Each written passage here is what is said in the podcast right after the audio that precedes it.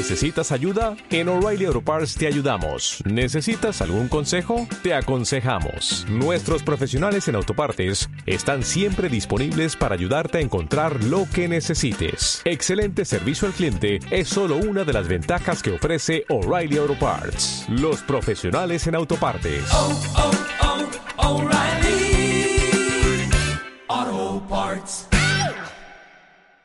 Bueno, hola a todos, eh, bienvenidos una vez más al canal de Nieves. Hoy estamos en el episodio número 30 de Buxoner. 30 Nieves, ¿qué te parece? 30 semanas haciendo esto. Me estoy oyendo mucho, de hecho. No sé qué ha pasado. Bueno, eh, 30 semanitas desde julio, más junio, julio del año pasado. Sí. El primer, ¿te acuerdas de que iba el primer directo? ¿Por- Sí. ¿Cómo surgió el primer directo? No El, el primer directo era de escritoras, quiero creer. No me acuerdo. Y no sé cómo salió, simplemente pues hicimos, no se llamaba Buxoner, evidentemente, se llamaba Directo, pero nos lo pasamos muy bien. Y estaba Kralicus también, que, que Kralicus nos abandonó hace un tiempo porque está muy liado con oposiciones, con trabajo y con su vida en general. Sí, pero desde aquí Y- le mandamos un saludo muy grande y le esperamos con los brazos abiertos. y le echamos de menos. Y, y nada, y de pronto pues de ahí pues trein- 30 semanas. 30. Bueno, semanas. No son semanas reales porque hemos tenido mm, esto de semanas de descanso y semanas que no hemos aparecido y tal, pero ha estado guay. Semanas laborables, que se dice, ¿no? Sí, cu- cuando vuelve la vida, ¿no? En general. Porque además las dos semanas de Navidad no hicimos esto, así que Ya, no, eh, pero hemos, hemos faltado menos veces de las que de las que podemos pensar. sí. Que oye, está guay que hayamos mantenido esto. A mí me, mola mucho el proyecto, está muy chulo. En fin, hoy, como habéis podido ver en el título, vamos a hablar de ensayos y de filosofía, sobre todo japoneses, pero como yo no tengo ni idea de filosofía japonesa, probablemente me una un poco al tema hablando en plan ensayos en general. Y para eso tenemos a Inusin, que sí que sabe. Sí, bueno, yo sé lo justo y necesario, ¿eh? Bueno, Tampoco tu canal te manga y, y cómics, así que algo Sí, más que nosotros sabes, Lo que evidentemente. viene siendo literatura, literatura de eh, filosofía y ensayos, más o menos, Carmelo y yo estamos a la par y porque nos pusimos de acuerdo para leernos el último libro. O sea, es que- verdad. ¿Qué fue cuál? Porque no me acuerdo del título, sé que me mandaste una foto, pero Eh, vamos a dejarle a Carmelo a ver si dice bien el título. Es que o lo digo, lo digo siempre mal. A ver. A ver, tengo dos opciones, ¿vale? Uno es el libro de los cinco anillos y el otro es el- los cinco anillos del samurái. No sé cuál es exactamente, ninguno, ¿verdad? No, es el primero, es el Ah, primero. vale, vale, vale. Es que, tío, no, no consigo recordarlo bien, no sé por qué. Yo la primera vez que lo dijiste dije, ¿ha dicho?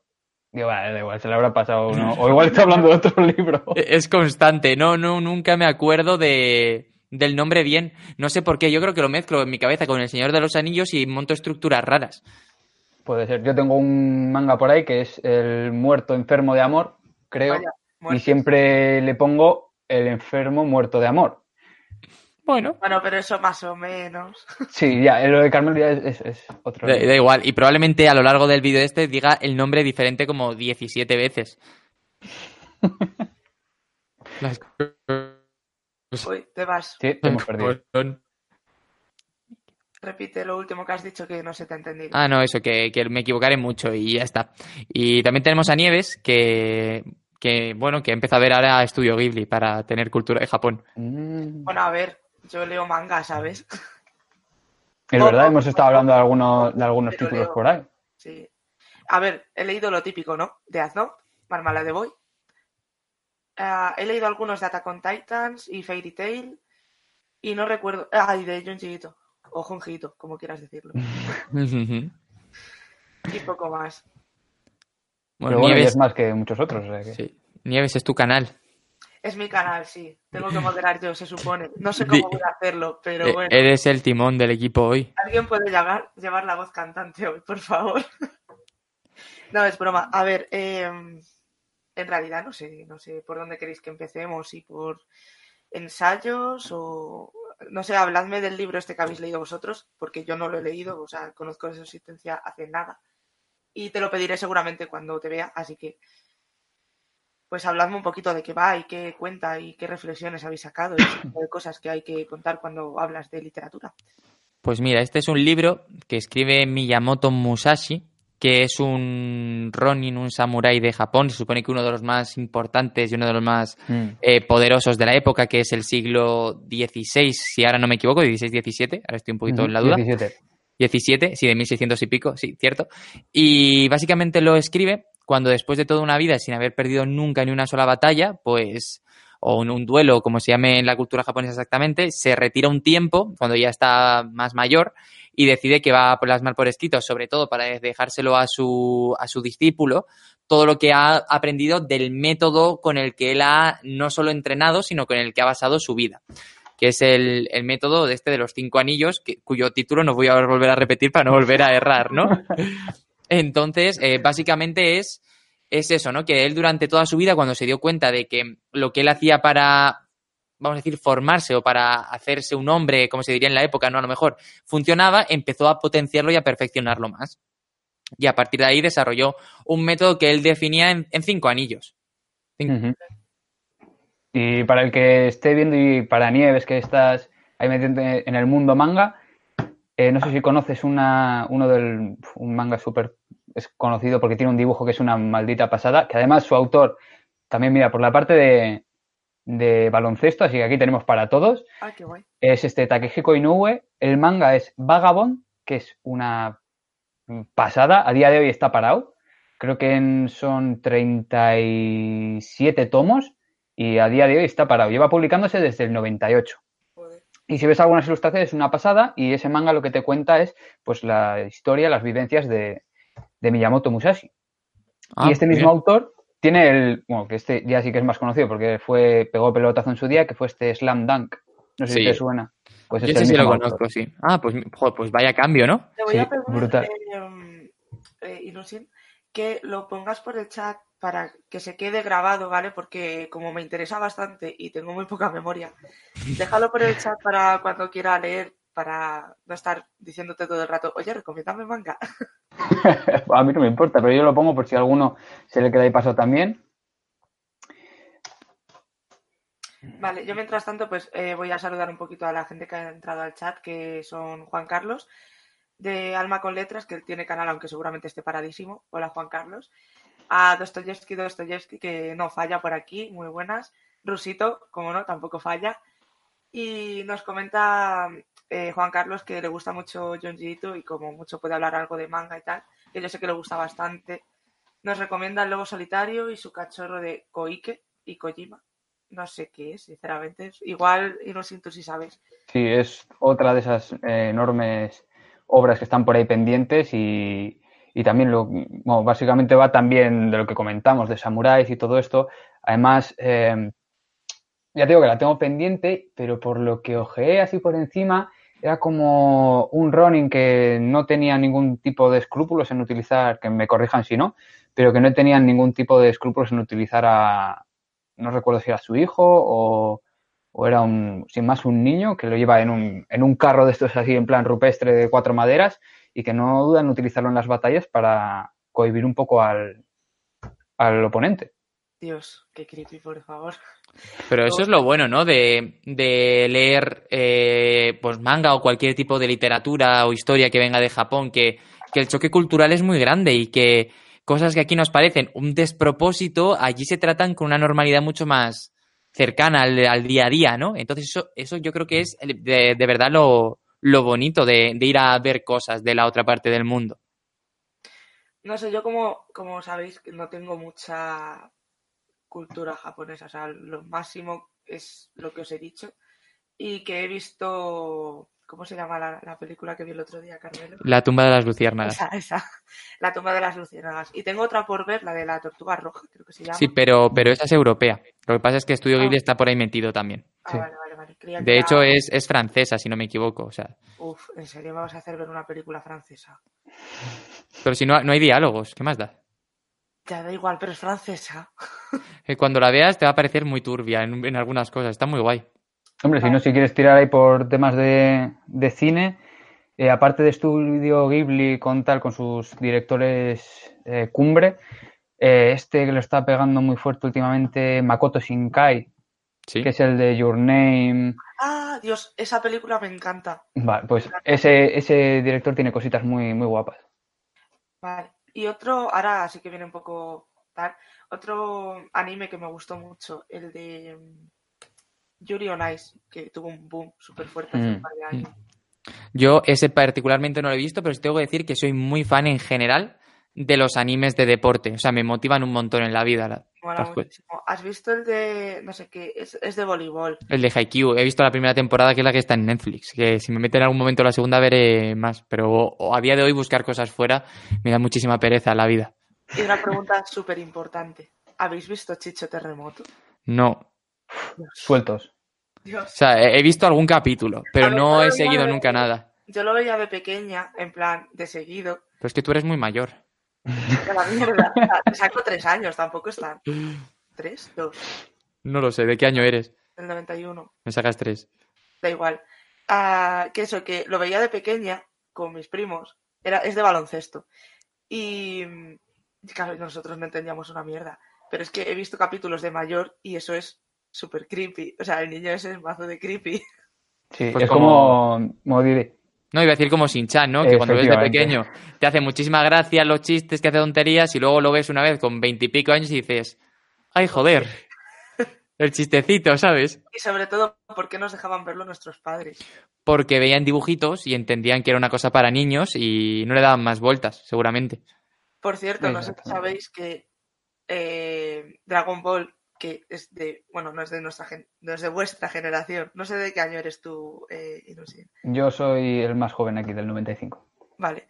Bueno, pues no es de vuestra generación, pero cuando mi generación se puso a ver Dragon Ball, hemos salido todos súper perjudicados de ahí.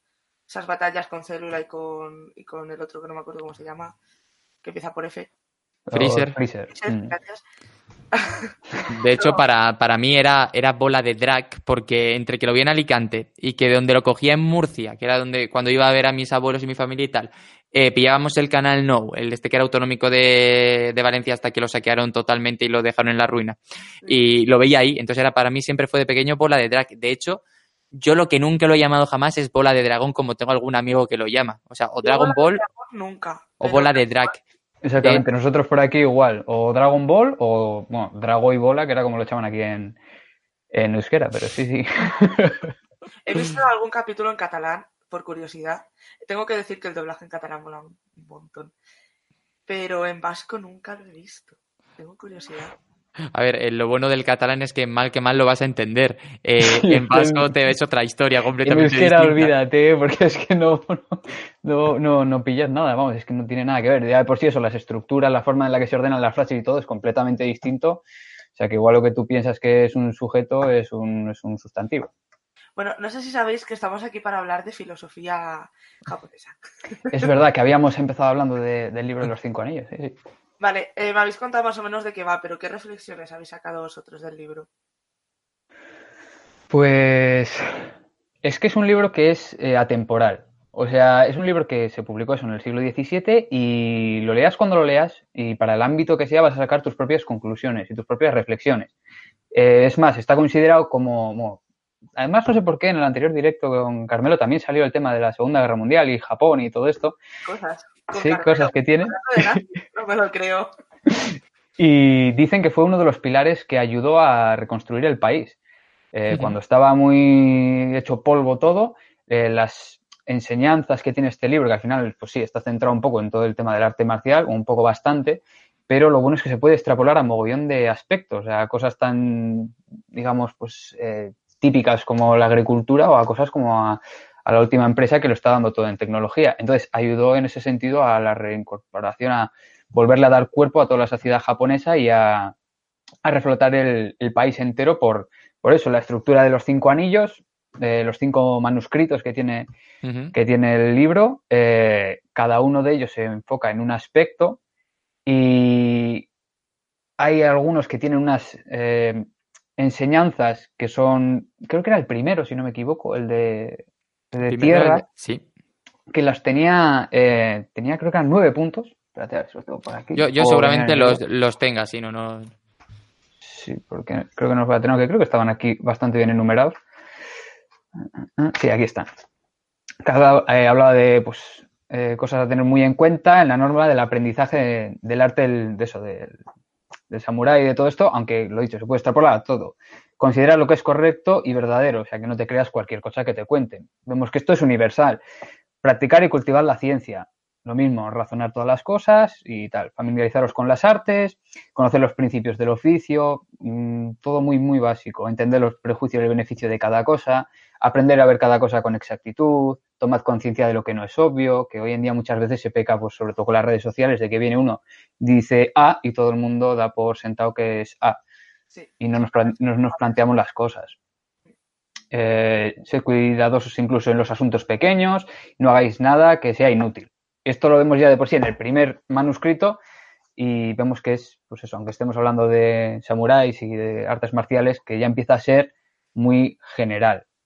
Entonces, pues es lo bueno que lo puedes aplicar a un de cosas de la vida. Entonces, es un libro para leerse muy eh, pausadamente. Yo, que no soy muy de re releer libros, tengo claro que este me lo voy a releer porque puede sacar en según qué momentos de tu vida eh, algunas lecciones que pueden ser muy interesantes.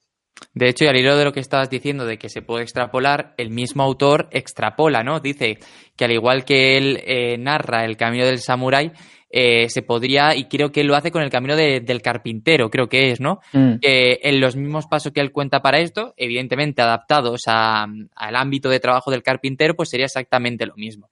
Al final lo que él habla sobre todo es de, de una cultura de trabajo, una cultura de aprendizaje constante, de disciplina, de intentar adelantarte al resto, ¿no? Entonces él lo divide en esos cinco manuscritos, que es lo que ha hecho Inusing, el primero es el de la tierra, luego te habla del de agua, si no me equivoco, que es habla sobre todo de ser flexible, de intentar adaptarte a las circunstancias, de seguir adelante, que podríamos, eh, pues a día de hoy, ¿no? Eh, todo ese tipo de personas que cuando cambia un ápice su vida, entonces ya eso que tenían planeado ya no lo hacen porque piensan que ya no tienes tiempo en lugar de buscar otra, otra forma de hacerlo. Luego está el de fuego que trata de adelantarse a los movimientos de tu rival, que supongo que esto podemos extrapolar al, al hilo de intenta siempre ir un paso por delante del resto y de incluso de lo que te pueda pasar en la vida. Luego tiene el de viento, que es un poco autobombo de por qué él es súper guay y los otros son menos guays, en realidad. y por último tiene el del vacío, pero que esto tiene un juego también porque es el mismo kanji o algo así, ¿no? Que se utiliza también para el cielo. Sí. Entonces te habla, claro, que es lo máximo a lo que puede llegar, que él dice que estas enseñanzas están llegado hasta dentro cuando las tienes tan interiorizadas que no tienes que pensar en ellas mientras trabajas, sino que ya han formado parte de tu día a día, de tu forma de trabajar. Bueno, en este caso de luchar sería. Eso, si te sientes pues como, lo he dicho, como estar en un estado ahí de, de, de flotando en, en, el cielo, de ahí ese símil como cuando estás haciendo algo muy mecánico y que directamente no estás pensando en lo que estás haciendo. Y además el manuscrito del viento otra curiosidad parecida con esto es que usa el mismo kanji que estilo o hábito. Entonces, claro, por eso está centrado en hablar de las enseñanzas de su escuela y compararlas con todas las demás, porque se centra en el estilo que tiene sus propias enseñanzas. De hecho, es un libro muy cortito, debe tener 150 páginas o así, 160, mm. pero se tarda en leer. O sea, tienes, o no se tarda, si quieres leerlo bien, yo creo tienes que tardar en leerlo para ir poco a poco absorbiendo lo que te cuenta, porque sí que es cierto que de pronto te encadena un montón de páginas hablándote de movimientos con la espada, de no sé qué, dices ahí, no sé qué me estás contando y en realidad tú de ahí no captas tanto, ¿no? Pero alrededor de todo eso, tú leyéndolo, intentas intuir qué te quiere contar, luego siempre están las conclusiones finales de cada uno, que es esa enseñanza ya de carácter universal.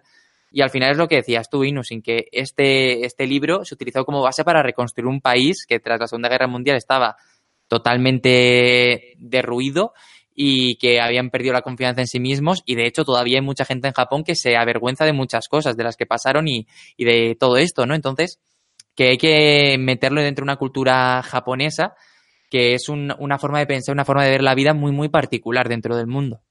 Sí, es lo que hablábamos el otro día, todo el tema cultural este japonés que es que influye en todo. Y si este libro al final tiene ese, esa parte más clásica, más tradicional de su cultura, no pensemos que vamos a estar ante un libro al uso, que te lo vas a leer, que además lo leí súper rápido y cuando lo acabé fui consciente de que era un libro para leer mm, pausadamente, con calma, ir analizando.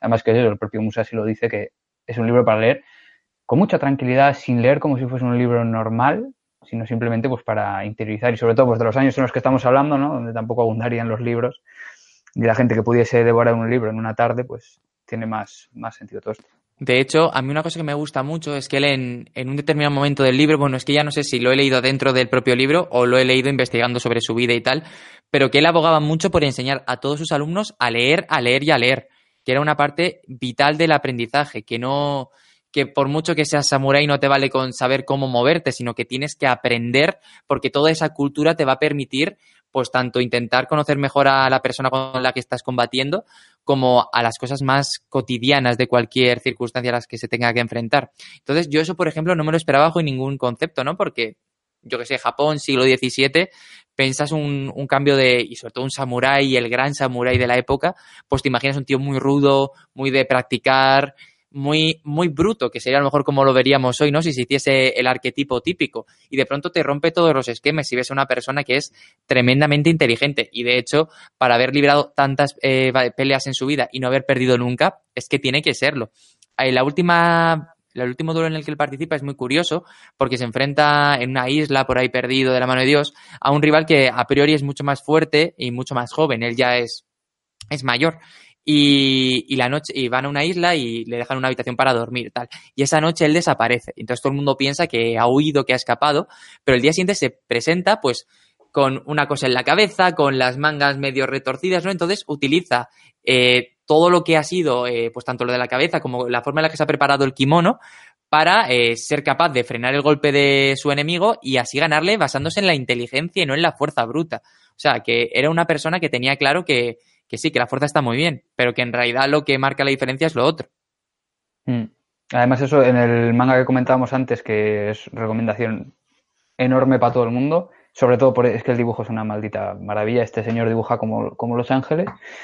Eh, al principio, sobre todo, se ve ese conflicto entre la parte más bruta, por ser al final un, un aprendiz, un, todavía un Ronin, un samurái, eh, inexperto y se ve como lo que hace es pecar de fuerza bruta y de que lo único que hace es pues machacar a sus rivales por fuerza bruta y se encuentra con unos maestros que al final le acaban marcando este estilo que una vez que ya te has leído el libro y investigas un poquito, ves súper claras esas referencias en el manga, eh, acaba siendo pues eso, el coger y la repetición, el entrenar, el andar con cuidado, pensar cada uno de los movimientos, porque cómo aprovechar todas las circunstancias y demás.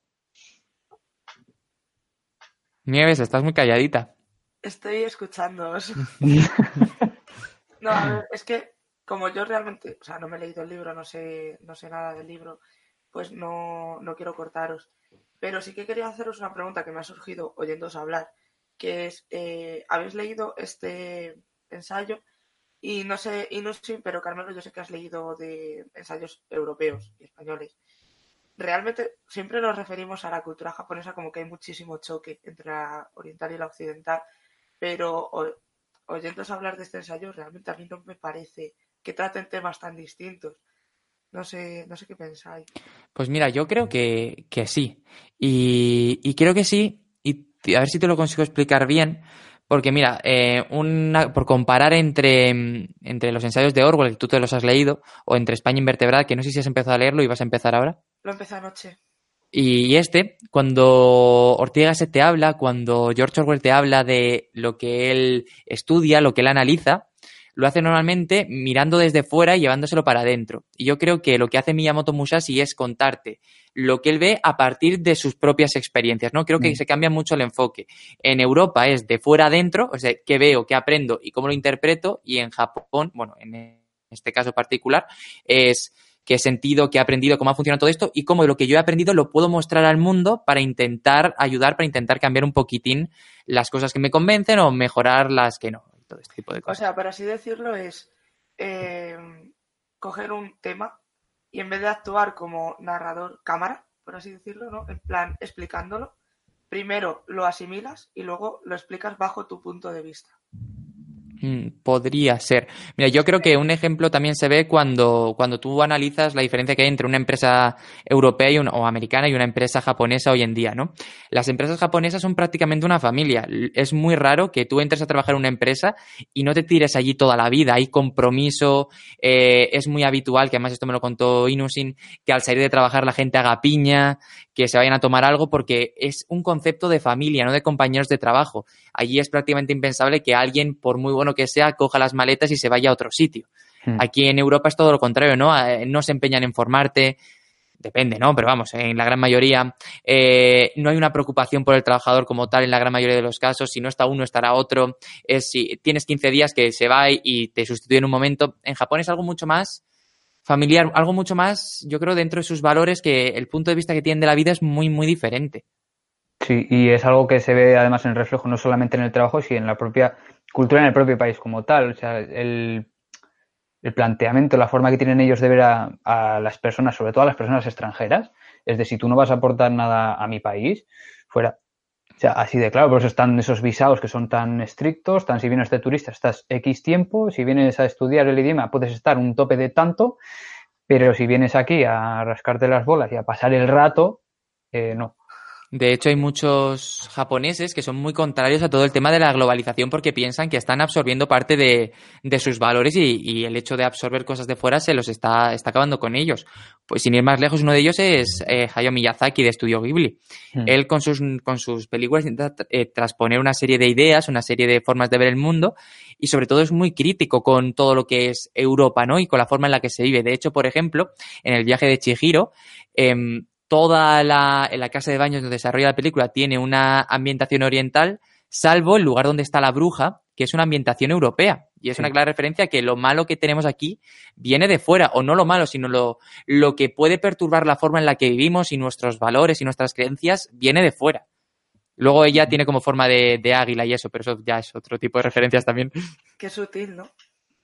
Sí. Entonces, claro que, que son estos detallitos que en Japón es un país que ha sido muy suyo, que ha sido siempre muy cerrado. De hecho, creo que hasta hace un año así ni siquiera podían movilizar el ejército fuera y que esto ha cambiado hace nada. O sea, es un país muy, muy suyo, muy propio y muy tal. Yo hasta ahí ya, eso ya te digo, lo del ejército, ni idea. Desde la Segunda Guerra Mundial, claro. O sea, en la Mm. Segunda Guerra Mundial sí. O sea, hasta hace cuatro, cuatro días, cuatro telediarios.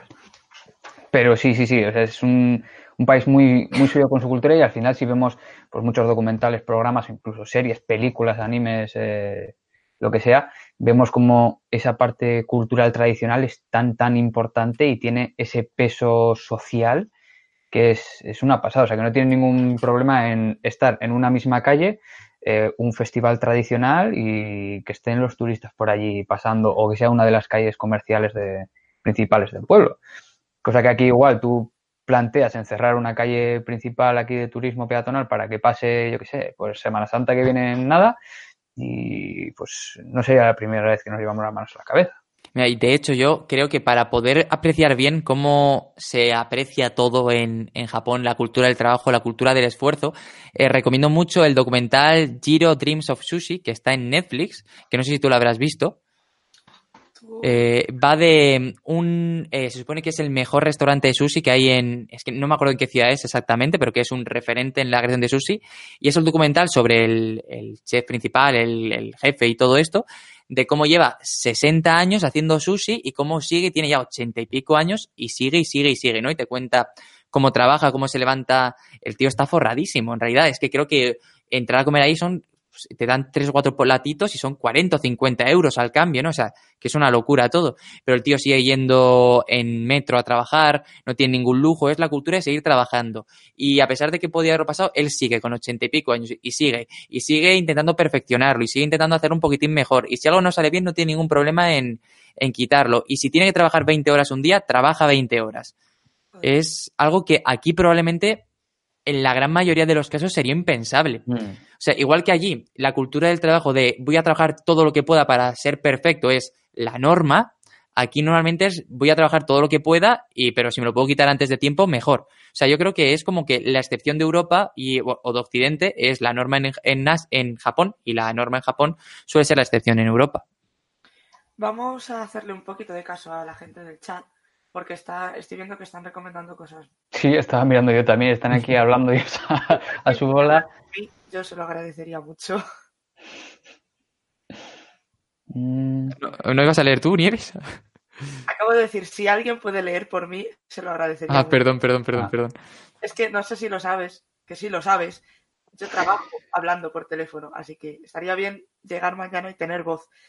No había notado que estabas afónica. pues Vale, dale tú, pues- Inusin, siéntete libre. Sí, porque aquí además comenta, comenta Rey Eh, si conocemos el manga anime de Tenkon Cricket, que yo lo tengo, tengo el manga, pero lo tengo además desde que salió la primera edición que trajo ICC, pero es que aún no me lo he leído. Y sé que van a sacar una reedición ahora y del anime he leído unas cosas muy, muy, muy buenas y el manga sé que mantiene esa animación pues, tan particular, pero hasta ahí puedo leer. O sea que ya lo siento en ese sentido, yo no puedo aportar nada, no sé si vosotros lo conocéis, porque es, una, es un anime que tuvo un bastante boom en su momento. Yo no lo conozco, así que aquí paso palabra. ya, pero como estoy dispuesta a empaparme de mucha literatura de este tipo, pues me lo apunto. Mm, el que comenta Dark Knight, Aijin, parece ser que además dice eh, que tiene anime en Netflix. Eh, yo lo he visto. A mí el anime no me terminó de convencer, vi un poco por encima, pero es que tenía una animación un poco... Eh, eso iba a decir, la trama está muy guay, también te plantea muchos dilemas filosóficos, Nieves, que tú no lo conoces, ¿no? Va de una serie de personas que cuando, salvo, bueno, es que tampoco quiero hacer spoiler porque se descubre después cómo se les puede matar de verdad, ¿no? Pero cuando les matas, eh, reviven y además tienen como una especie de sombra que pueden controlar y es como una prolongación de sí mismos con la que pueden matar y cosas así que solo pueden ver el resto de los Ajin. Es una cosa muy rara, ¿vale? Y por ejemplo, dime. ¿Qué me llama? Lo que pasa es que tiene una animación muy rara muy, muy rara. De, este que no, no, termina de convencer. No, cuando tú empiezas a verla te choca un montón y te cuesta mucho verla precisamente por el hecho de que, de que es muy extraña. Cuando ya llevas un par de capítulos, pues a partir de ahí se deja ver ya bien porque te has acostumbrado y te has hecho a, la forma de, de, contarlo. Pero hasta que te acostumbras es, es un acto de fuerza de voluntad seguir porque es que te choca absolutamente todo. Pero eso, cuando te acostumbras, se deja ver muy bien y yo creo que la historia merece la pena.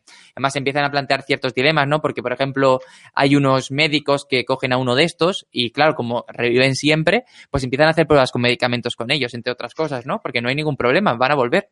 Pero claro, pero ellos sí que sufren, sienten dolor. Qué diversión. Yo sí sé que el manga yo lo he visto recomendado ampliamente, pero el anime es que esa animación al final en el anime una parte muy importante es la animación. Claro, Puede ser más o menos especial, pero cuando ya choca tanto a la vista y no... Necesitas un rato. Sí.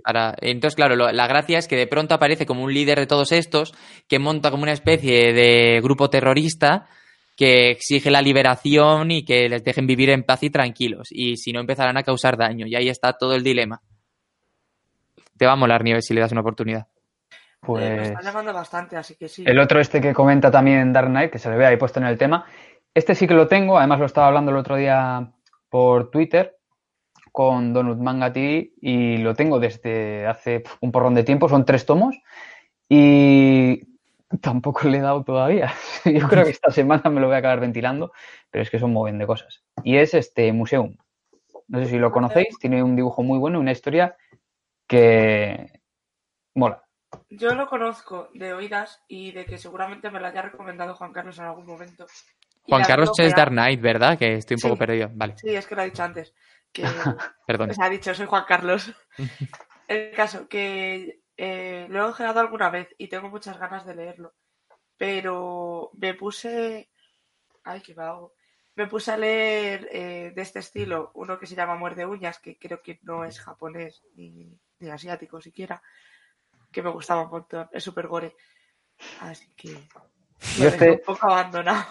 Primera página eh, tiene una pequeña definición, o sea, así en plan rollo, rollo diccionario y más o menos pone tomarse a alguien la justicia por su mano, ejecución verbal, aplicar por su cuenta una medida o castigo que creen merecidos. Y tres páginas después tienes esto. Dios, qué maravilla. Y estamos hablando de tres páginas después, o sea, si no le has dado ya Nieves, no sé por qué. yo si, si de este directo sale alguien que tenga un poquitín o que haya tenido alguna vez un poco de respeto, prejuicio al manga y al anime con ganas de verlo, habrá merecido la pena, porque creo que es que hay historias muy buenas que mucha gente no, no conoce porque son dibujitos y me mm. da muchísima rabia. Yo tengo que decir que en mi primer acercamiento al anime, como mucha gente, ha sido con Death Note. Pero es que eso ha sido la entrada de prácticamente todos. Los, mangas estos que rompen esquemas. La entrada consciente, porque yo de pequeña veía, sin saberlo, mucho anime. O sea, mm. rollo Digimon, Dragon Ball, eh, La familia crece, todo esto. Sakura, Eran todos. nuestros padres con Heidi y todos estos. que- Y Marco, no. sí, que se piensan que no. Cuando hablas de anime te miran raro y dices, pero tú has visto anime, lo que pasa es que no lo sabías. Claro, lo llamamos de otra forma. Mm. A eso me refiero, que el eh, siendo consciente que ha sido con Death Note. Me parece una serie con unas, unas reflexiones y a la que le puedes sacar tanto jugo. O sea, puedes hablar de, de casi todos los temas morales, puedes poner eh, como ejemplo a esta serie. Sobre todo la de creerte Dios, o sea, que es como la más universal. Mm. Es que esa serie es Si, para- si, el fin justifica los medios, por ejemplo. A mí otro tema que me gusta mucho como trata Death Note es, es el tema de la amistad, ¿no? Porque en realidad Light y L acaban siendo amigos. Bueno, o sea, a ver, Eh, yo prefiero no tener amigos así, ¿eh? Mira, yo, eh, por matizarlo, yo creo que L sí que ve un amigo, una posible persona cercana en Light, aunque Light es evidentemente, bueno, para el que no lo, que, si alguien no ha visto Death Note, lo siento, ¿vale? No lo digas. No, no voy a decir nada, simplemente eso, que, que es que el otro día, es que me he acordado porque con Sonia, eh, la última vez que, no, no el fin de pasado, sino la anterior última vez que la vi, acabamos en la estación de Atocha hablando de esto un rato, ¿no? Y como eh, hay una escena que a mí me parece súper dura, que es, eh, no voy a hacer ningún spoiler, pero está L arriba en la azotea mientras está lloviendo un montón, súper triste porque es consciente de que esa persona que es tan buena amiga o que eh, de verdad la valora como persona y que está a su lado y que por todos sus deseos desea que no sea Kira, es Kira en realidad. Y esa es una escena que a mí me, me gusta mucho. Pregunta, ya que he sacado el tema de Death Note, ¿creéis que él es psicópata? O sea, es un reflejo de la psicopatía. ¿L o Kira? Perdón, Kira, Kira. Yo creo que Kira es un hijo de puta, ¿sabes? O sea, Pero, Yo es que soy Team pero, Kira. O sea, yo. ¿Creéis que es psicópata? Mm, es que no, no tengo una definición de qué es un psicópata. Un psicópata es una persona que no siente nada. O sea, que no puede tener arrepentimiento porque no es consciente de que lo que ha hecho está mal o bien. No tiene, no tiene esa, esa capacidad de decir esto está bien y esto está mal. Yo creo que más que un psicópata es un ególatra, es una persona que, que le gusta verse en el poder y que sí que siente porque él Es el reflejo de Dios, ¿sabes? Se cree. Claro, eh, pero eso te- sí, pero, pero con la diferencia de que Dios se supone que es una fuerza omnipotente, que no espera nada a cambio y él espera un reconocimiento por lo que está haciendo. Un, un eh, eh, no, no es el mundo se ha cambiado, sino eh, yo Mm. he cambiado el mundo, yo os he liberado de todo. Eh, seguidme porque yo he hecho todo esto. Entonces yo creo que ahí está el matiz. Y yo eso porque si me dices que un psicópata es alguien que no siente, yo no creo que Kira no sienta. De hecho, creo que se, conforme va matando más y va dándose cuenta de lo listo que es, se siente mejor. Sí, y es más bueno, es que es el fin justifica los medios. O sea, es eh, vamos aquí otra vez hilamos con la parte filosófica, que esto era de, si no me equivoco, de Maquiavelo, ¿no? Sí, creo que sí. Y ahí está, o sea, es una persona que le importa cero la forma en la que consiga su objetivo, pero lo consigue. Y en el manga hay otros tantos ejemplos de esto que normalmente, una cosa muy curiosa es que normalmente eh, todos los personajes que han, o casi todos los personajes que han tenido este planteamiento, esta forma de ser, eh, han acabado siendo odiados.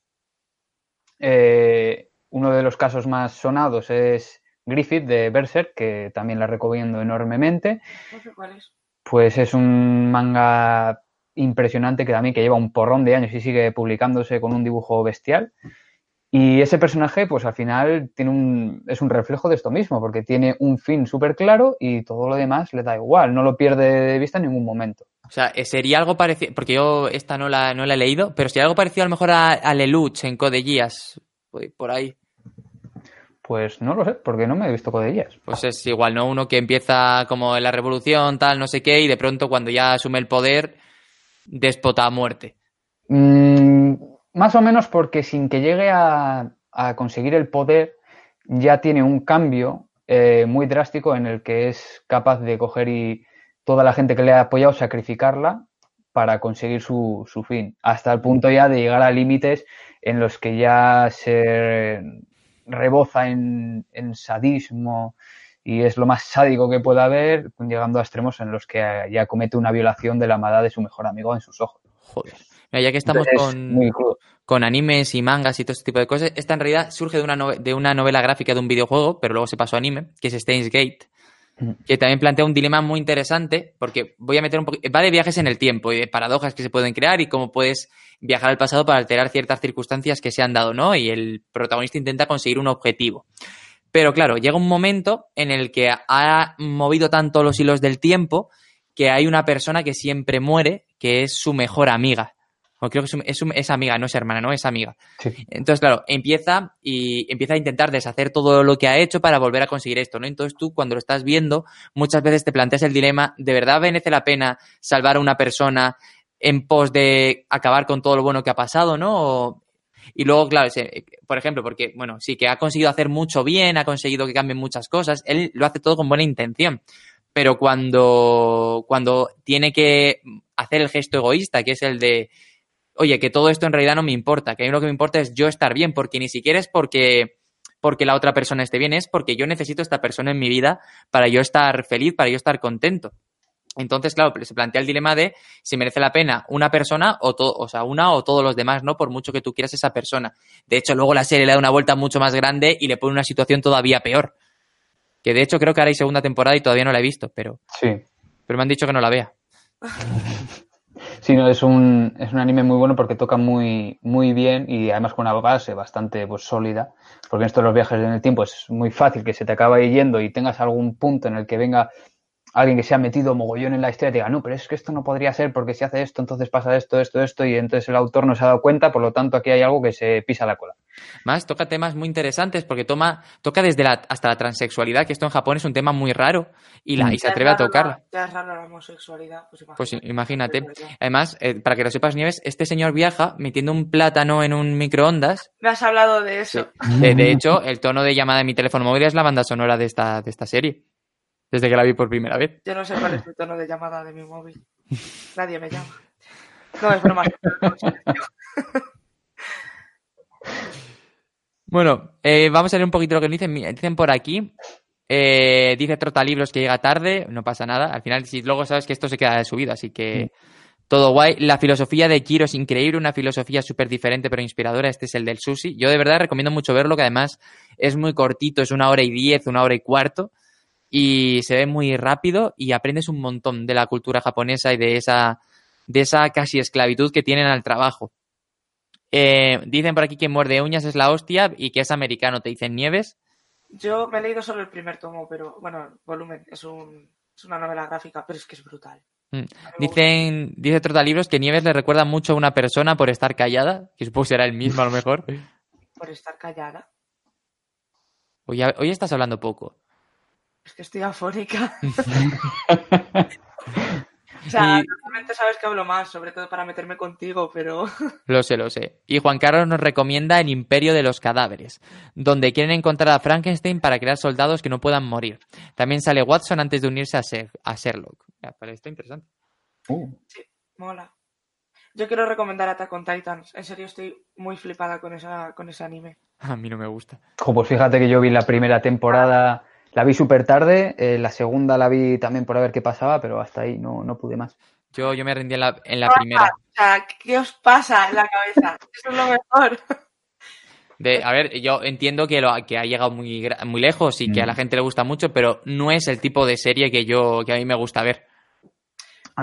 Totalmente. A ver, no voy a decir esto, o sea, que, no, no, no, te lo tomes como algo que puedas hacer siempre, ¿no? Pero te respeto, respeto tu opinión.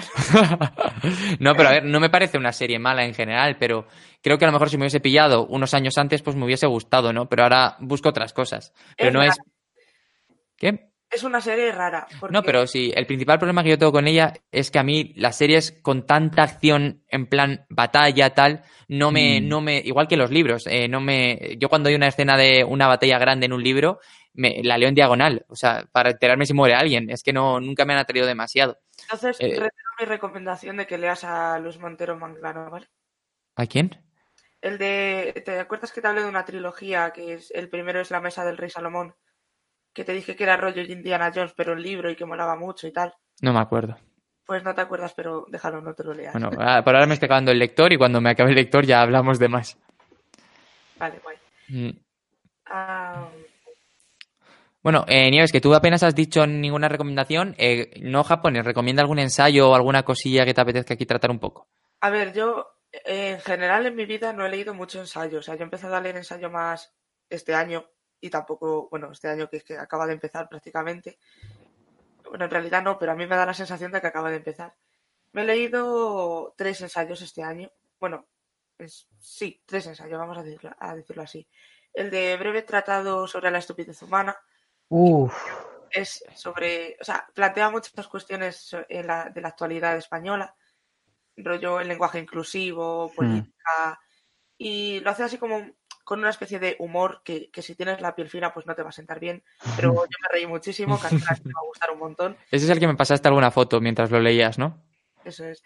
Y no sé, yo no te conozco mucho, yo te lo recomiendo igualmente porque o sea, yo me, yo me reí un montón con eso. ¿Tú, no te acuerdas de las fotos que te he mandado de Sintaro Cago y de todas estas cosas? ¿Tú piensas que yo soy de piel fina? Yo tengo la piel dura como el cemento. ¿Pero qué es vasco, joder? Eso te iba a decir yo. Bueno, pues yo creo que, te, que, en fin, a todo el mundo le puede gustar, sobre todo si te lo tomas con humor, que para eso está. Yo creo que para eso lo hizo el autor, la verdad. Luego me he leído El poder y la palabra, que son estos, estos 10 ensayos de Orwell, que es ese, es, o sea, ese compendio de ensayos es el que a mí me dijo, Dios, quiero, necesito leer más sobre estas cuestiones, ¿no? Sobre, sobre todo sobre política y lenguaje en la política, que al fin y al cabo es algo que me toca a mí, ¿no? O sea, a mí, cuando salí de la carrera nunca me planteé el, el, poder que, bueno, a ver si me lo planteé, ¿no? Pero que no, no, no me interese, mejor dicho, por el, por el impacto que puede tener utilizar el lenguaje según de qué manera en la, en la política. Y eso, pues Orwell me ha abierto mucho los ojos y, bueno, el otro día yo fui a la casa del libro pensando en comprarme Fahrenheit 451 porque me ha gustado un montón y salí con un ensayo de Chomsky sobre el lenguaje. Entonces, hasta ahí el, la influencia. Y luego me he leído, me estoy leyendo España invertebrada de, de Ortega y Gasset. Que bueno, llevo muy poquito, pero igual me está gustando muchísimo. Y así en general, Incluso puedo decir que Rebelión en la Granja y Fahrenheit 451, que son distopías, bueno, Rebelión en la Granja no es una distopía, entiéndeme, pero... Pero es una sátira. Sí, entonces casi que se le puede sacar un poco el, lado ensayístico en esto, o sea, que el autor, al, aunque quiera hacer un, libro pues, de distopía, etcétera, mete mucho, mucho el tema político y social y se puede sacar mucho jugo de ahí. Entonces, más o de menos. De hecho, en, Fahrenheit 451 yo creo que es súper claro eh, todo el rato, ¿no? Él te está planteando. Bueno, hay que pensar que este libro lo escribe Ray Bradbury y se publica, si no me equivoco, en 1953.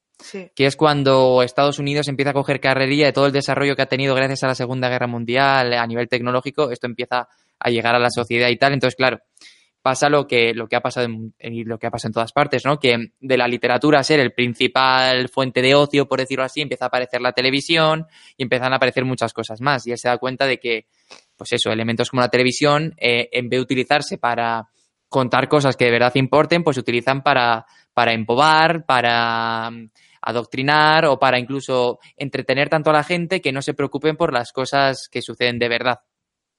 Y eso en sí es una, es una, reflexión filosófica en sí misma, ¿no? De cómo estamos enganchados. Y es que es un libro muy, muy actual, porque eso se puede ver hoy en día, con el dilema de las cuatro paredes, que son pantallas en la casa, que te relacionas más con la gente vía digital, o que estás muy conectado con personas que no conoces físicamente. Hola, Inusin. Eh, en vez de en vez de todo eso, ¿no? Pero bueno, le vamos a ir a ver pronto, no pasa nada. y, y, todo ese tipo de cosillas. Y a mí una, yo creo que la mayor reflexión que te puedes llevar de Inus, eh, uy, de Inusin, de Fahrenheit 451, es el momento en el que la mujer prefiere quemarse con los libros antes de vivir sin libros. Es la escena que más me ha gustado. O sea, me parece una escena con, con tanto, o sea, en tan poco dice tanto ahí. Eh, qué bueno, qué bueno. No sé por qué no lo tengo apuntado todavía. no, sé por qué no te lo has leído. es buenísimo. No sé por qué no me lo había leído antes. Es buenísimo y se lee además en muy poquito tiempo, súper finito. Yo me lo empecé en el tren y en el mismo día lo acabé. Claro, y es que además eso te hace plantearte, eh, primero, eh, si tú tienes algo de verdad en la vida por lo que estarías dispuesto a morir, que no es una pregunta fácil tampoco. Y dos, es el momento en el que el protagonista de la, de la novela se da cuenta de joder, si hay gente que está dispuesta a morir por los libros, es que tienen que tener algo más que aquello que me están contando. Esa frase la tengo grabada, o sea, la tengo grabada a fuego. Es maravilloso. Hay una cosa, hay una cosa eh, con lo que has dicho de, de que planteas si estarías dispuesto a morir por algo. Es una pregunta muy difícil de contestar, es verdad. Pero realmente yo creo que hasta que no estás en esa situación, no te planteas morir por ese algo. Porque yo creo, eh, la, la- la mujer que, que, se, que decide quemarse, yo creo que no lo tenía pensado. Yo creo que es cuando, cuando, le, cuando ve cómo están echando queroseno en su casa y cuando ya es consciente de lo que va a pasar, decide quedarse. Es que es muy, es muy fuerte. Esa Sí, escena es... porque es, es que, claro, en Fahrenheit 451, eh, quitarte los libros o quita- quemar los libros no es solo quemar libros, es quemar el pensamiento, la capacidad de reflexionar, la capacidad de tener una, una, una idea propia, ¿no? Una, De hecho, eso es todo lo que plantea Bradbury en el libro. por eso. Entonces es, es eso, te están desnudando ideológica, ideológica mentalmente y, y te convierte en un fiel corderito. Yo tengo aquí una propuesta, porque como se está acercando la- las 10, Ahora. tengo una propuesta. Inusin, léete Fahrenheit 451. Ya lo tengo apuntado book- como próxima lectura en Goodreads. El siguiente Buxoner, así que hagamos de reseña, que sea de este. Porque Sí. de verdad necesito hacer una algo de este libro, es que es muy bueno. De hecho, yo hoy, esta mañana, eh, me he preparado el guion de un vídeo que es el contexto social que inspira a Fahrenheit 451, que lo tendré que hacer Yo prontito. me he estado haciendo, te lo he dicho antes, me he estado haciendo la- el guion de la reseña de Fahrenheit. Por cierto, que no te lo he dicho a ti, Nieves, bueno, te señalo como si me estuvieses viendo, ¿sabes? Pero eh, la semana que viene, eh, es que me he acordado esta mañana, la semana que viene es el de Juego de Tronos. Es verdad, es verdad. Sí, sí, sí, sí. Así que ese lo tenemos que hacer. ¿Tú ves Juego de Tronos? Yo sí, sí. ¿Tienes ganas de que salga la octava ¿eh? temporada? Sí, ¿Cuál? yo sí. Que si ¿Qué? tienes ganas de la octava temporada. Eh, sí, por ver, como todos, ¿no? Cómo termina. Aunque, ya te digo, yo la tuve apartada muchísimo tiempo porque era de los de, no, primero me leo los libros, no, primero me leo los libros. Y lo fui dejando, lo fui dejando, lo fui dejando hasta que llegó, pues creo que fue a la eh, sexta, estaba, iba a empezar la séptima y, me, y en la universidad todo el mundo hablando de Juego de Tronos. Y dije, joder, pues me la voy a ver. No, está mal, está guay. No, no, a mí me gusta mucho Juego de Tronos.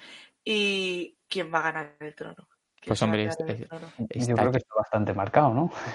Yo, pues no sé qué decirte, porque cada vez que veo el teaser pienso una cosa distinta. O sea, A yo ver. espero, espero de verdad que. A ver, una cosa es lo que quiera y otra cosa es lo que de verdad piense que vaya a pasar. Yo quiero que se quede Cersei con el trono. ¿Qué dices? Ahora Nah. está Quiero, quiero, quiero que se quede ella, pero sé que no va a ser. A mí, a mí me gustaría, y hilándolo con el tema de la filosofía y todo esto de pensar, me gustaría mucho que el final fuera que se acaba la monarquía en los siete reinos y que pasa en un sistema de votación. Para elegir, o- o- no, no, te lo digo en serio, como que esto no funciona, que nos estamos matando toda la vida. Vamos a elegir a alguien de consenso y como que alguien se dé cuenta de que la gente tiene algún tipo de poder más allá de simplemente aguantar lo que les hacen y, y que gobierne Tyrion, claro. ¿Tú prefieres, o sea, tú consideras que Tyrion es más inteligente que Bran? Pero es que Bran yo creo que está a otra liga, a otras cosas. Mm, No están en la Bran misma es escala. un firme Claro. candidato a quedarse con el trono. No, pero Bran no, porque Bran no está a eso. O sea, no, no, no es candidato. eh, Bueno, esto lo podemos hablar la semana que viene, ¿no? Pero no es candidato porque no. Porque no, ya no es un, un humano como tal, es otra cosa, es el cuervo de tres ojos. Es un ser. Claro, es el sabio que ve todo desde encima en el monte, ¿no? Que Claro. pasa un poco de esos temas. Está, está otro rollo. Yo creo que la- las, las mierdecillas que nos pasen a nosotros a él le dan igual. Volvamos a la filosofía. Sí, vamos a. ¿Por qué? Para lo, como quedan, eso, son menos días, ¿por qué no recomendamos cada uno algo de- para la gente? Sí, adelante. Vale. Pues dale, Inu, sin que eres el invitado.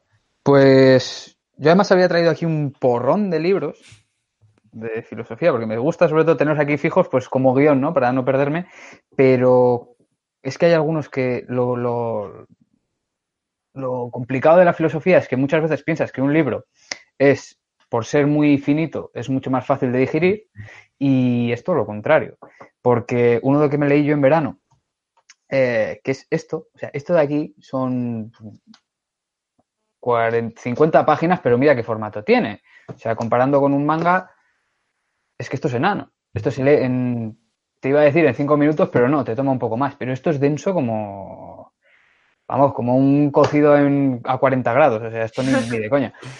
Pero yo uno que me recomendaron en, en bachillerato, cuando empecé a interesarme por toda la filosofía y todo esto, y le pregunté a, yo tuve dos profesores de filosofía, uno que era sobre todo de pensamiento filosófico y otro que enfocaba más la asignatura a historia de la filosofía, porque todos sabemos que en selectividad al final lo que te contaban eran cuatro autores y, y para adelante, ¿no?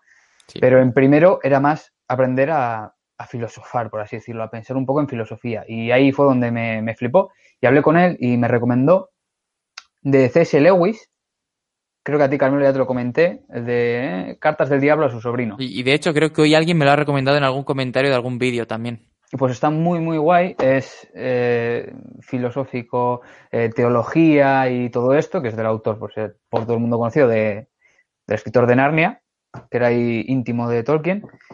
Y así, a grosso modo, es, son cartas que se mandaban. Hay como una especie de burocracia dentro del infierno en la que eh, pues el tío ya con experiencia intenta dar consejos a su sobrino que tiene como objetivo llevar a traer al infierno el, alma de, un hombre. Y por lo tanto, lo que le está dando es consejos para que ese hombre acabe pecando, se acabe planteando la existencia de Dios, qué es lo bueno, qué es lo malo. Hablan de guerra, de pasar hambre, de egoísmo, de, todo este tipo de, temas en 31 cartas creo que eran y cómo, eh, pues eso, te lo plantea todo de otra forma, hablan de Dios como el maligno creo que era y al final pues como se plantearía no desde el otro lado. O sea, pues tengo mucha curiosidad por el hecho de que él era católico a, él era católico no, él no era, era protestante, eh, porque se peleó, o se peleó con Tolkien por, por la religión y, Tolkien era católico, o sea, este tenía que ser otra cosa. Era, eh, Anglicano. La inglesa, claro. Mm. Pero sí, era. Eh, bueno, es que tiene además bastantes obras de esto de, corte teológico y, además algunas bastante importantes. Y esta me, me la recomendaron porque era muy fácil de digerir dentro de pues, la complejidad ¿no? que puede tener igual un ensayo filosófico, además con esa estructura de cartas así como pues, más fácil de estructurar. Te lees una carta, te paras, empiezas a asimilar un poco que lo que puede ser una carta, una correspondencia normal y corriente, en realidad tiene algunos tintes teológicos muy, muy interesantes, tanto si estás de acuerdo como si no, Esto al final es filosofía y es pensar, metafísica, todas estas cosas que no por ello tenemos que estar de acuerdo y, y te deja una reflexión final muy interesante desde otro punto de vista. Yo creo como un punto de partida para alguien que igual quiera eh, entrar en todo el mundo filosófico es bastante interesante. Nieves, ¿tú tienes algo por ahí? Aparte de lo que he recomendado. O, un, a lo mejor no, tiene por qué ser ensayo, puede ser un libro de ficción que tenga este componente también de, pensamiento, como Fahrenheit, por ejemplo. Mm. Ah, dale tú y pienso. Mira, pues yo, al hilo de todo esto, a mí un libro, además es que lo quiero recomendar precisamente porque como hace poco hubo tanta polémica con la literatura juvenil y todo este tipo de cosillas, ¿no? De que no es literatura y bueno, el, ciclo este en el que entramos cada tres o cuatro meses, pues em, un libro que a mí me hizo mucho reflexionar fue, fue Momo de, Michael Ende, o Mijael Ende, como me decís muchas veces que tengo que decir, ¿no? Por los comentarios. Em, Momo es un libro que, que está escrito para, para jovencitos, pero que yo creo que si lo lees con 14, 15 años no te enteras absolutamente de nada de lo que te están contando en realidad Momo te está hablando de, que conforme te haces adulto, eh, empiezan a absorberte responsabilidades y dejas a un lado a las personas que, te importan de verdad, que son los amigos, que es tu pareja, que son tus hijos, o lo que sea, y lo hace todo desde la metáfora de los hombres grises, ¿no? Que son una especie de banqueros del tiempo, por si alguien no se lo ha leído, que llegan como a una ciudad donde todo está muy bien y empiezan a robarle el tiempo libre a las personas. Y, una, explicación así que, que esto es muy superficial, pero que tiene mucho más, ¿no? Yo lo leí hace un par de años sin esperarme absolutamente nada. Solo me habían dicho, lee a, Ende, que merece mucho la pena, pero yo no sabía nada de la historia.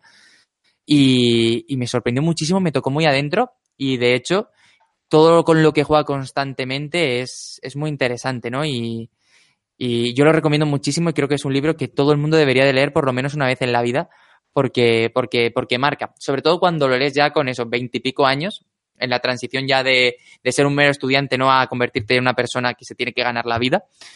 Y, habla mucho de muchas cosas y merece mucho la pena. Y además, la tortuga casiopea, por ejemplo, a mí me parece una, metáfora muy interesante, que es un animal que sale, que ve el futuro, pero solo ve a 30 minutos vista y va muy lento porque sabe que haga lo que haga, el futuro va a llegar. Es muy, muy mm. interesante, que no hace falta correr para alcanzarlo. Sea, eso igual puede ser eh, símil también. Me refiero a lo de que una historia que aparentemente pues infantil, que luego en realidad tiene un trasfondo como el, el Principito, que es la típica que se comenta y que cuando eres pequeño igual te la lees, además que se lee súper rápido, ¿qué tal? Y no acabas de entender pues prácticamente nada de lo que te están contando, más allá de lo que se ve a simple vista y que cuando luego te la lees con unos cuantos años más dices, uff, esa es, esa es la que iba a recomendar, sí. Pues sí, totalmente. Yo además las pongo Hombre, eh, yo creo que narrativamente Momo tiene más, ¿no? Porque es más extenso y, tiene una, una, trama de verdad construida que al final el Principito es solo una excusa para ir por diferentes planetas haciendo, teniendo conversaciones. Esta tiene una, una trama, un, principio, nudo y desenlace, con un final que no lo voy a decir, pero es súper metafórico, súper alegórico, y de pronto dices, ostras, ¿qué me estás contando? ¿Sabes? Que no te lo esperas, el momento, cómo llegan al final no te lo esperas de ninguna manera. Pero no, no, no porque sea un, giro súper sorprendente, sino porque de pronto te, te meten una forma de narrar alegórica y una serie de metáforas que no han estado nunca, ¿no? Entonces dices, ostras, ¿dónde estoy? Pero bueno, yo recomiendo las dos, claro, las dos me parecen súper interesantes y eso, que además son libros que merece la pena releer porque vas a ir entendiendo cosas distintas. Yo, eso, eh, aprovechando además que era, es el día del libro infantil y juvenil, no sé si lo sabíais, yo me he enterado hoy. Sí, yo, yo he tenido que hacer cosas para el curro. Yo ahora me acabo de enterar. bueno, pues eh, ah, se me había ocurrido El Principito, porque es uno de los libros que he releído he leído cuatro veces, si no recuerdo mal. Uno cuando era muy pequeña, que realmente me lo leyó mi madre y me iba preguntando, ¿y qué has entendido de esto? Otra con unos 12, 13, que tampoco es que sacara yo muchas conclusiones porque no estaba a eso, a esa edad. Y luego, pues ya de más mayor, 20 y pico y hace poco. Y es de las que, de las lecturas que más reflexiones me ha dado a mí, siendo un libro súper finito y un libro concebido para un público infantil realmente. Mm. Y Luego, mm, otro de los libros que estoy harta ya de recomendar, he recomendado hasta la sanidad, pero que a mí me hizo replantearme muchísimas cuestiones morales y, e interesarme mucho por, por esto, por reflexionar, por eh, la moralidad y todo esto, es el lector. Porque me dio un giro, o sea, me hizo como un clic, ¿no? Porque es de estos libros que, que yo me leí hace un par de años y que, que me dio la vuelta a muchas cosas y no sé, me parece súper interesante. Mucho, mucho de lo que plantea el autor me parece muy interesante. Yo, de hecho, lo, tengo aquí. Llevo, no te lo voy contando normalmente, ¿no? Pero porque el libro es tuyo, entre otras cosas. Pero llevo 122 paginillas, que son 200.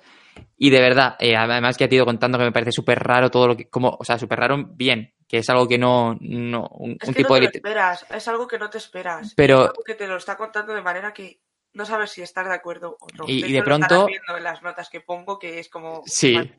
Sí, sí, sí. Además, como te conozco, pues me, gusta mucho encontrarme las notas precisamente por eso, ¿no? Pero el paso de la primera parte a la segunda parte es que que es de simplemente la historia del chico con la, con la mujer, a de pronto cuando entra el tema de el tema nazi, que de pronto es que no te lo ves venir de ninguna, de ninguna manera, y de pronto eh, que si el chico está yendo a ver un juicio y dices, hostia puta, ¿sabes qué, qué ha pasado, no? Y, y, cómo empieza ahí, si ya antes te estaba reflexionando sobre muchas cosas, sobre todo desde muchas cosas desde el punto de vista de un niño, de pronto te empieza a reflexionar de muchas cosas desde el punto de vista de una sociedad. Y de, y de que es una cosa que hemos hablado tú y yo siempre, ¿no? Eh, de verdad no había más opción, de verdad, por simplemente cumplir órdenes, alguien es inocente de lo que ha pasado, que cada uno tendrá su respuesta, y es muy difícil aislarlo eh, a nivel general, pues a caso concreto todavía más, ¿no? Y empiezas a pensar un montón. De hecho, yo ahora me pondré a leer un rato después de cenar porque me, me, está gustando mucho. No sé si has llegado a la parte en la que te empiezas, porque hace no mucho que estuvimos hablando del tema. No sé si fue en un directo o, es que no sé, no me acuerdo ahora mismo. Hablamos muchas veces de muchas cosas. Por eso. Eh, que alguien me preguntaba si conocía algún documental o algún libro, alguna película que, que, que reflejara el pensamiento de la otra parte, de los nazis. Yo creo que eso te lo he preguntado yo en, en privado o bueno, no lo sé, es que no lo sé. Pero en este libro, que es que de verdad no sé si has llegado a la parte en la que, en la que se ve más la parte de ella. No. o sea, empatizas y te por empatizar con ella. He acabado, y no es un spoiler, cuando están en tal y dice, sí, escribí yo el texto este, no hace falta que me hagáis el informe, no hace falta que me hagáis la, la prueba de, caligrafía. Sí. Ahí estoy, están, están entrando mucho en esto ya. No sé, eh, cuando te lo acabes, tenemos que hablar mucho Eh, libro, porque Eh, esta semana me lo acabo seguro. se plantean muchísimas cosas. Y no sé otro para la lista. Yo, yo, esto es horrible, o sea, no me veis, pero yo cada vez que sale uno, voy, Goodreads, quiero leer, quiero leer, quiero leer. Y tengo ahí el de, el de Juan Belmonte, Matador de Toros, que fui rebuscando, le dije a Carmelo el de A Sangre y Fuego, y no lo tenían y me recomendaron este libro eh, por encima de todos los demás, porque decían que era un reflejo de la España de 1900 pitichantos, y, y de momento llevo, que llevo 30 páginas o algo así, y es un reflejo pues eh, muy, muy, muy fiel, pero vamos, que a lo que voy es un libro más con otros dos que estoy leyendo aparte, filosofía, mangas, cómic europeo, no sé qué, la lista aquí que sigue siguiendo, yo no sé cómo lo voy a hacer, pero vamos, si me están entrando unas ganas, ¡buah! E- Este merece muchísimo la pena, ¿eh? Y, y mira que lleva un montón de tiempo pidiéndole a Nieves que por favor me lo dejase, que tenía muchas ganas de leerlo. Es que te odio.